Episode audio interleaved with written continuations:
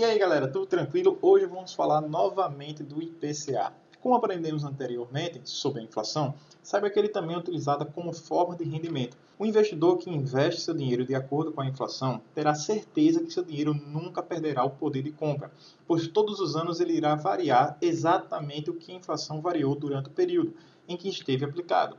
Algumas instituições, quando vão oferecer seus ativos com rendimentos de acordo com a inflação, para deixá-los mais atrativos, ainda põe uma taxa adicional. É comum você encontrar ativos desse tipo de rendimento, IPCA mais 2%, mais 3%, mais 5%, tranquilo? Estamos entrando agora no mundo dos investimentos propriamente dito. Sucesso para vocês, meu nome é Felipe e esse foi o Finanças em 1 Minuto de hoje.